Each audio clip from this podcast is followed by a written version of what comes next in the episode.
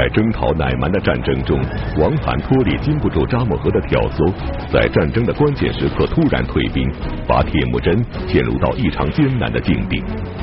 而后扎木合又组织草原上的敌对部落，要与铁木真决一死战。那么，作为蒙古草原上的一代霸主，铁木真会怎样面对王罕的背信弃义？在他与扎木合的草原鏖战结束之后，他又将如何对待从敌营纷纷前来归降的投奔者呢？一代天骄，成吉思汗，敬请收看第十四集《王者气度》。上一讲呢，我们讲那铁木真的势力啊越来越强大，所以呢，反对他的人呢也就越来越不甘心。那么这些人呢？要在底下做工作啊，这个暗中串联，然后准备联合起来呢，反对这个铁木真啊。当然，这些人串联呢，他要需要时间准备。铁木真利用这个时机，也不断在发展壮大着自己，跟他的父汗托里汗，也就是王罕之间的关系啊，也是这个小心翼翼的维持着原来这种关系。那他虽然很礼貌的称这个王涵为父，但是他知道这种联盟呢可能不会长久。但毕竟到目前为止，王涵还是他最忠实的盟友。小矛盾是有的啊，但是没有在大的方面那有过什么对不起他的事儿。所以他还要继续的这个保持两部之间的这种亲密关系。其实他跟这个王罕之间啊，可以这么讲，是因为有共同的利益，要开疆拓土，要去征服其他部落，要收获。这样的话呢，两边才能联合起来。所以他跟王罕呢，就酝酿了下一个大的这个行动，就是去征讨乃蛮部。乃蛮呢？在这个蒙古高原上，这六部里边啊，它是最偏西的一个，已经具备了国家的雏形。他有这个固定的官职，然后呢，他有文字，所以他的这个文明程度啊，可以讲相当高。铁木真和王罕啊两个人合兵去征讨这个乃蛮，啊，主要的对手呢就是这个不亦鲁黑，要去要去打这个不亦鲁黑汗。想从他那儿呢获得一些战利品，所以这个不亦鲁黑汗呢就派遣大将前来迎战。那么铁木真和王罕的联军远道而来，不亦鲁黑所部可是以逸待劳，因此联军跟这个呃乃蛮军激战一天不分胜负。联军不熟悉地形啊，人家呢是按照对自己有利的地势列好了阵。再加上这个又是以逸待劳，所以这打的呀就非常非常的吃力。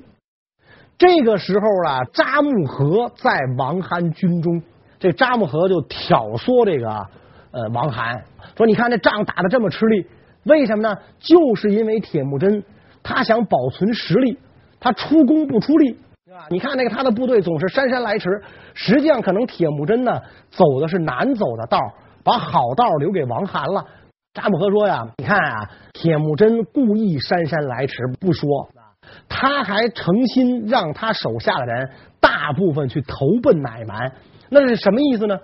这明显就要削弱王罕您的势力啊，是吧？等把您打败了之后，他投奔乃蛮的那些人还会回来，他没有任何损失，他等于是跟乃蛮设了个局，下了个套，你傻乎乎的一脑袋钻进来了。王罕本来心里对铁木真就有醋意，本来耳根子就软，再听这个扎木合一挑唆呀，王罕就觉得是这么个道理。这小子他别是拿我当枪使，他实际上是害我一道吧？托里越琢磨越觉得扎木合说的有理，一拍大腿走啊，不上他的当。所以等于托里汗在这次攻打乃蛮的过程当中。背信弃义啊，他退兵了，剩下这个铁木真一个人苦苦支撑，但是托里汗一退兵，很快就尝到了恶果。为什么呢？他被不亦鲁黑手下的大将撵上来了啊！人家这个正好痛打落水狗嘛，是吧？你退兵的时候，你这着急忙慌的一跑，那么正好啊，人家出动大军掩杀，所以这个托里汗的部队大败，被乃蛮军团团围住，眼瞅老命不保，这回是偷鸡不成反蚀把米，然后没办法了，只好硬着头皮去向铁木真求援。铁木真曾经帮助秃里重新夺回了汗位，却差点被秃里汗在酒宴上谋害。为了联合对敌的大局，铁木真一直隐忍不发。然而，在攻打乃蛮的战争中，秃里汗竟然再次背信弃义，结果自己反倒深陷于危难之中。那么，面对托里汗的屡次背叛，铁木真是否还会顾惜往日的情谊而为其解围呢？铁木真胸怀博大，虽然你阴险的撤军摆了我一道，但是你现在有难了，我绝对不会弃之不顾。铁木真就派出了自己麾下第一名将博尔术去救援王罕。不光是王罕被这个呃包围了，那不包围了，他的儿子桑坤，他们爷俩都被人家围住了，而且这个。乃蛮军对这个王罕、桑坤父子发动了猛烈的进攻啊，准备一举把这爷俩歼灭。桑坤已经被这个乃蛮的大将啊一刀砍于马下啊，人家就准备来活捉他了。这个时候，博尔术飞马赶到，赶紧把这个三坤救起，然后博尔术率军哎杀开一条血路啊，打退了这个乃蛮军，等于王罕父子都被这个。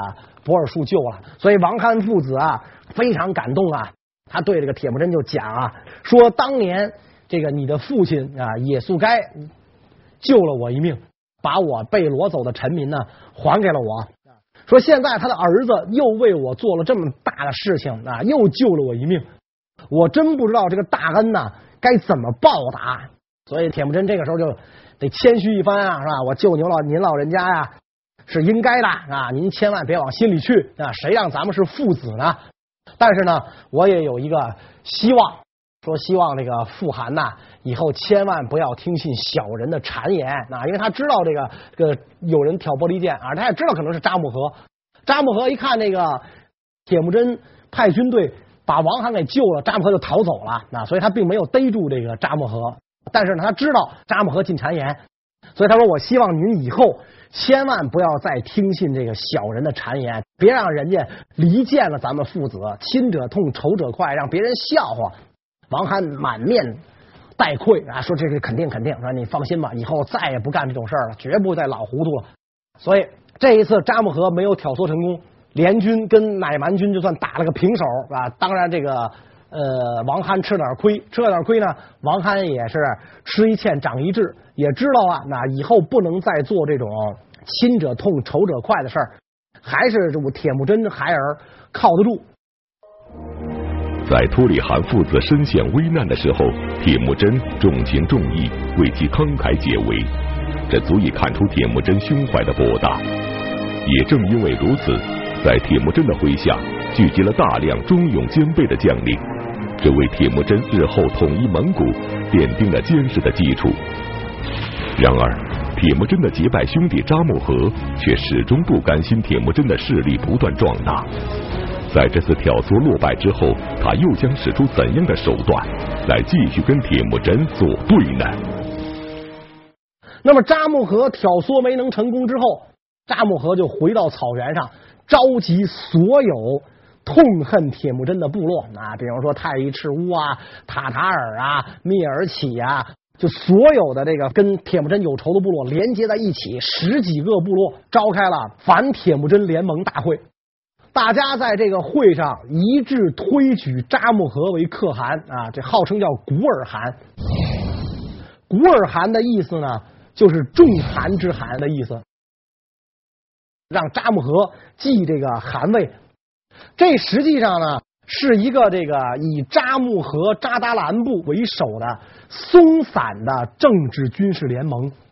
他们完全、啊，可以讲是出于对铁木真的仇恨和恐惧才联系在一起的啊。扎木合这个汗啊，不过是个幌子，是个摆设而已，他不可能真正的具备领袖大家的才能啊。那么，为了表示对铁木真的仇恨，这帮人呢要祭告天地，加强这个对成员的约束力。他们这个杀了一头牛、一只羊、一匹马，举行了隆重的祭祀，然后还不过瘾啊，这样还不足以表明我们的诚心。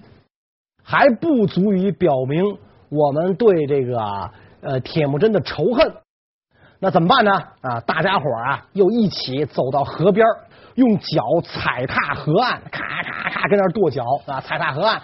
这一踩踏河岸的结果呢，这个河岸边的土就崩落到了这个河水当中，然后拔出佩刀，把河边的这个小树拦腰砍断啊！大家发誓啊，说如果我们有任何人背叛了盟约。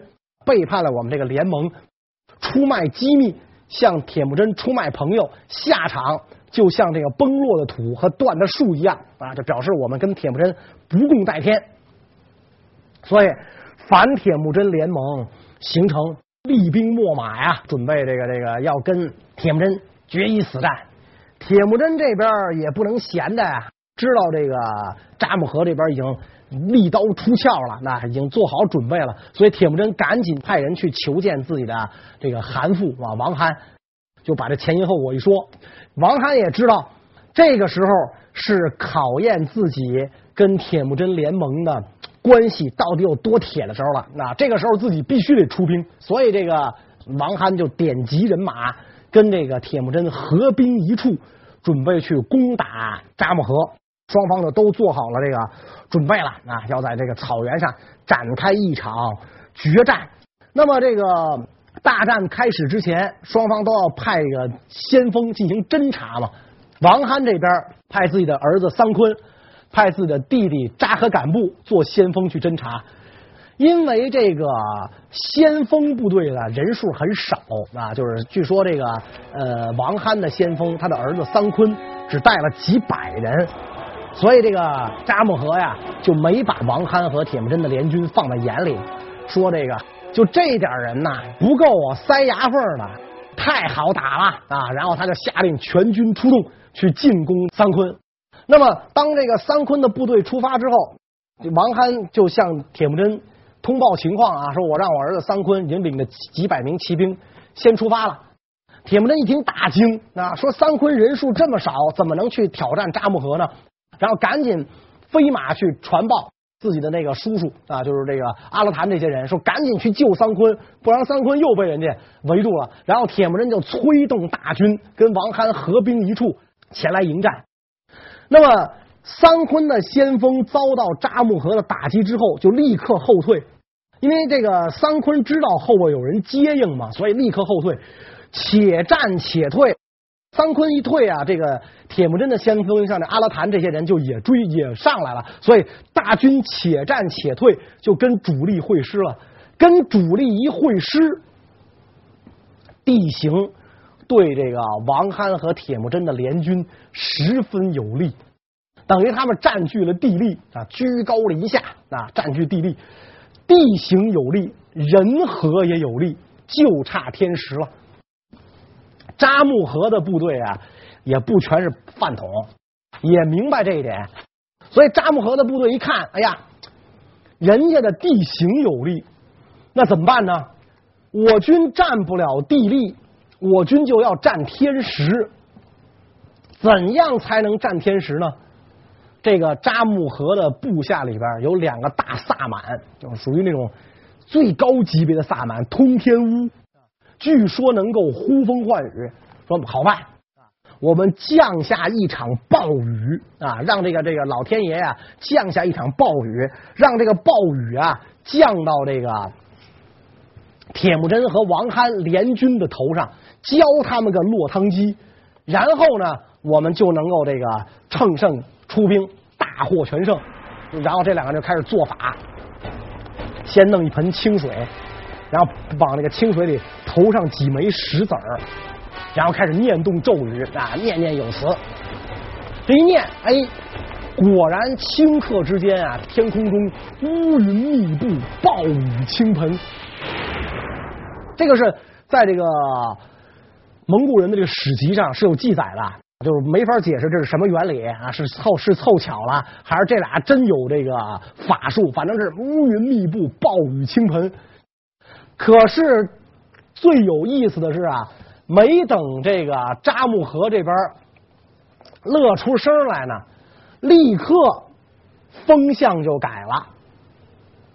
乌云密布是乌云密布，暴雨倾盆是暴雨倾盆。问题是这块云彩和这这这一场雨没在铁木真的头上，都浇到扎木合头上来了。据说这个风大到什么程度？扎木合的士兵啊都睁不开眼，风刮那个雨点子打到脸上生疼生疼，浇在这个铁甲上或者浇在这个皮袍上，这个皮袍铁甲招了水之后非常的沉重又冷。所以扎木合的部队一下士气全失。哎，铁木真一看，这不是长生天显灵了吗？他那巫师都给我帮忙，他一呼风唤雨，把这风雨呼唤到自个儿那儿去了。所以铁木真下令发动猛攻，扎木合这个古尔汗的部队啊，被打了个稀里哗啦。那因为他这个各部都是这个，就是说，我们虽然跟铁木真有仇啊，我们是出于仇恨铁木真的目的走到一起来的。但是在战场上，我们更多的是希望能够火中取栗，别人上，我等着捡便宜。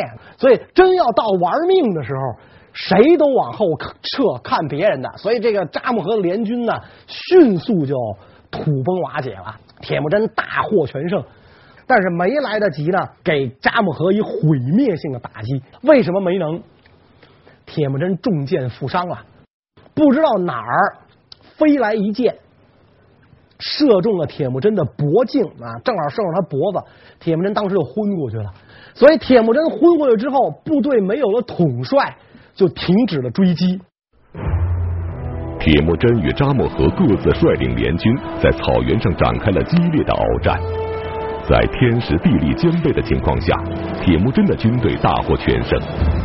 然而，天有不测风云，一支利箭突然飞来，竟然刚好射中铁木真的脖子。那么，命悬一线的铁木真是怎样度过这次生死大关的呢？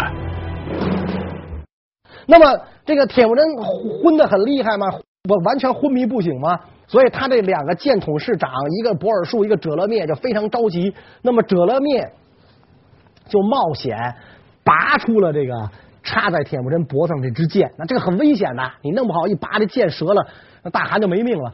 拔出这箭之后，哲勒灭就用嘴啊为这个铁木真吮吸伤口，把这里边的淤血吸出来，然后吐到边上。那么这个，因为他怕这个淤血压迫血管，或者血管爆了，大汗就完了。等他把这血吸出来一吐。铁木真确实就苏醒过来了。那铁木真苏醒过来之后呢，就跟那个哲勒灭说：“渴，要喝水啊！”说完这句话，铁木真就又昏过去了。哲勒灭一看这战场上哪儿去找水喝呀？没有水喝呀。所以哲勒灭就想呢，自己能不能到这个敌营里边啊，去给这个大汗找点马奶喝。于是哲勒灭呢，就把自己的衣服脱掉。光着身子潜入敌营，潜入敌营去给这个铁木真找马奶，转了这一圈啊，发现什么呢？这个因为是出来打仗的嘛，所以这个敌营里边也没有马奶，只找到了一桶酸奶酪。那么哲勒灭呢，就赶紧拎着这桶酸奶酪就逃出来了。铁木真喝了这个东西之后就醒过来了。铁木真一醒，就发现什么呢？就自己的周围啊，有好多这个淤血，所以铁木真就非常奇怪，就问那个哲勒面：“哎，这这是怎么回事？”这啊，哲勒面就说了：“啊，您这个中箭负伤，说然后我把您这脖子里的血呀，就就吸出来，吸出来我就吐到这儿了。可能这个铁木真觉得有点脏啊，还是怎么的，就就皱了皱眉，说你为什么不吐远点啊？说你干嘛就吐我周围呀？这玩意儿齁恶心的，你能不能给吐？你吐远点。哲勒面说不行。我必须不错眼珠的盯着你，保障你的安全。我一步不敢远离，所以我不能给吐远了。哦，铁木真一听是这么回事，再一看，哲勒灭光着身子，然后自己喝到了这个酸奶，他就问这个哲勒灭说：“这酸奶哪来的？”哲勒灭说：“是我潜入敌营把这个酸奶给您弄来了。啊，铁木真一听这话就又不高兴了，说你潜入敌营，万一你要被人家逮着的话，他们要一拷打你，你还不得把我卖了啊？那你还不就得把我供出来啊？那你就会说出我在哪儿，这多危险呀！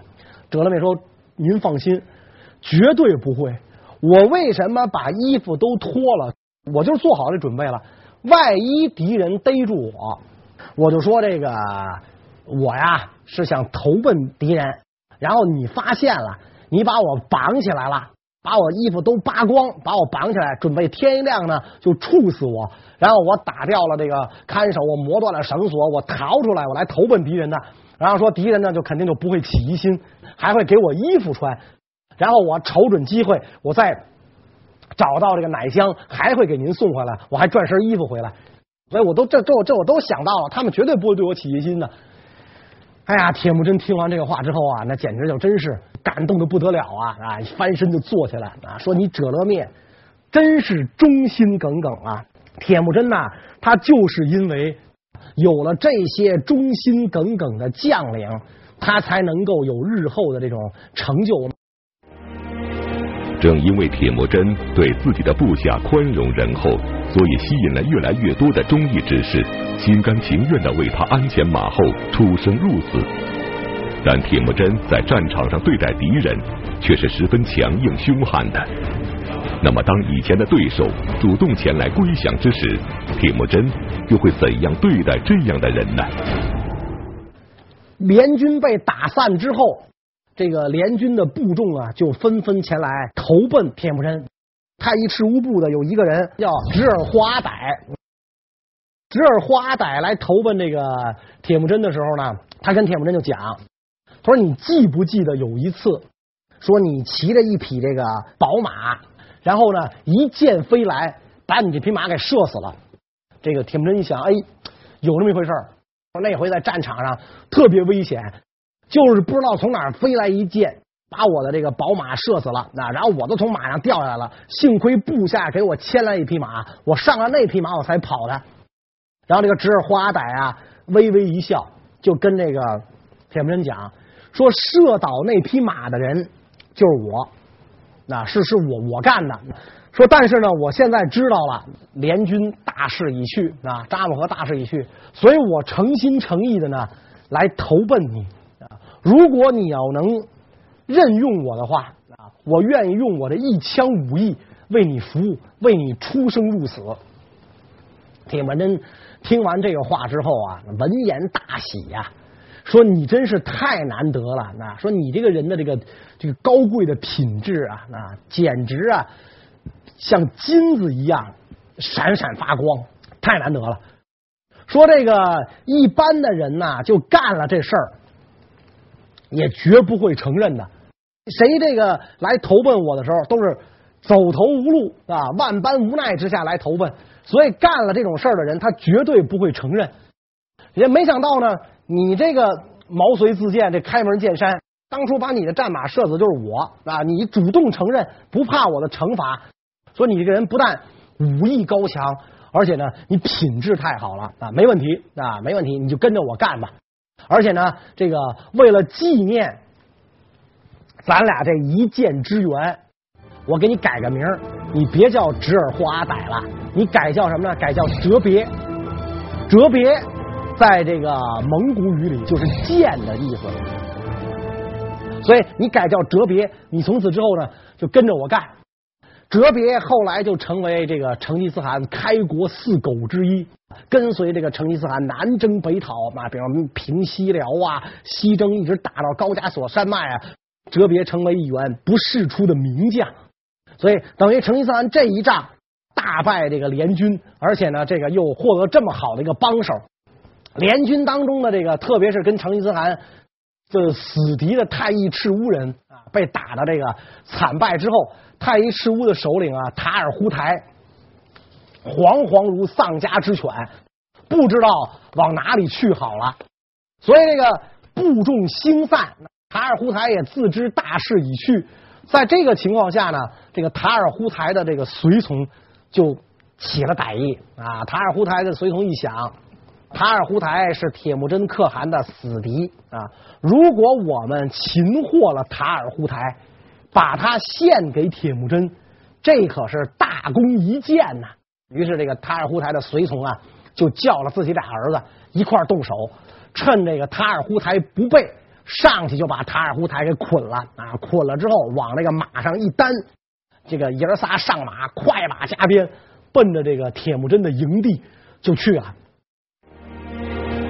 太乙赤乌部的首领塔尔忽台曾经趁铁木真的父亲野祖该中毒身亡而背叛了黄金家族，并一心想要置铁木真于死地，给铁木真的一家带来了无尽的灾难。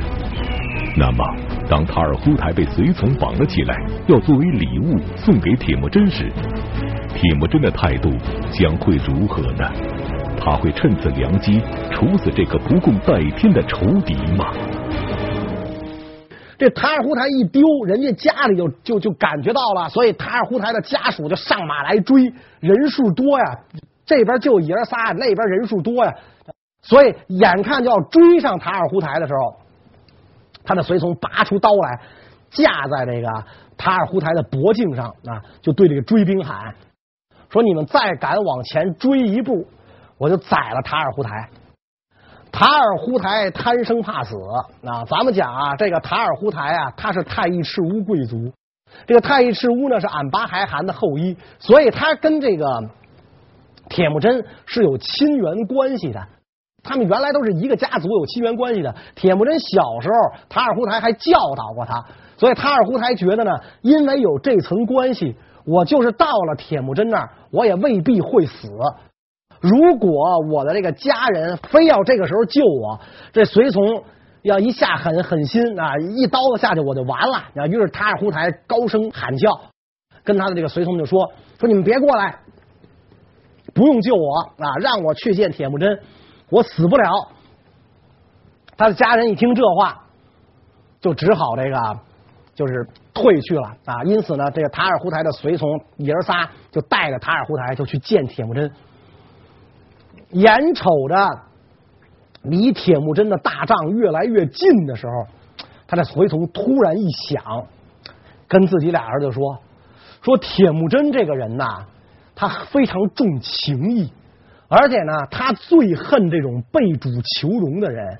说这个塔尔扈台是跟他是亲戚，塔尔扈台到了那儿啊，铁木真未必忍心杀他。那而咱们呢，等于把这个塔尔扈台擒来了。”说不定啊，铁木真不杀塔尔扈台，咱爷儿仨脑袋搬家了。所以干脆怎么办？咱们只身去见铁木真，咱把塔尔扈台给放了。那于是这爷仨一合计，就给了塔尔扈台一匹马。那您您还回去了，我们把您放了。这仨人来见铁木真，仨人见到铁木真之后，就跟铁木真讲说：“我们本来已经把塔尔扈台逮着了，准备献给您。”但是我们知道大汗您宅心仁厚，最恨这个背主求荣的人，所以我们就把他放了，救我们爷仨来了。铁木真一听这话，捻须大笑，哈哈，他非常的这个高兴，大笑开怀，说：“你们逃，你们这么做太好了，你们非常了解我，那这么做就对了，是吧？如果你们真的要绑了你们的领袖来，绑了你们的头领来，我肯定把你们爷仨都干掉。你们这么想就对了。”咱们不能做这种背主求荣的人。你们来，我接纳。呃，然后这个我该重用你们，重用你们。我跟塔尔胡台的事儿是我们俩的事儿。以后我们在战场上见个真章，凭本事我们我消灭塔尔胡台。然后说你们这么做，我非常高兴。这么做我非常高兴。你们呢就留在我的营帐当中吧。所以这么一看，铁木真的这个对手们一个一个的都被铁木真击败了。击败，他的势力啊，已经如日中天了。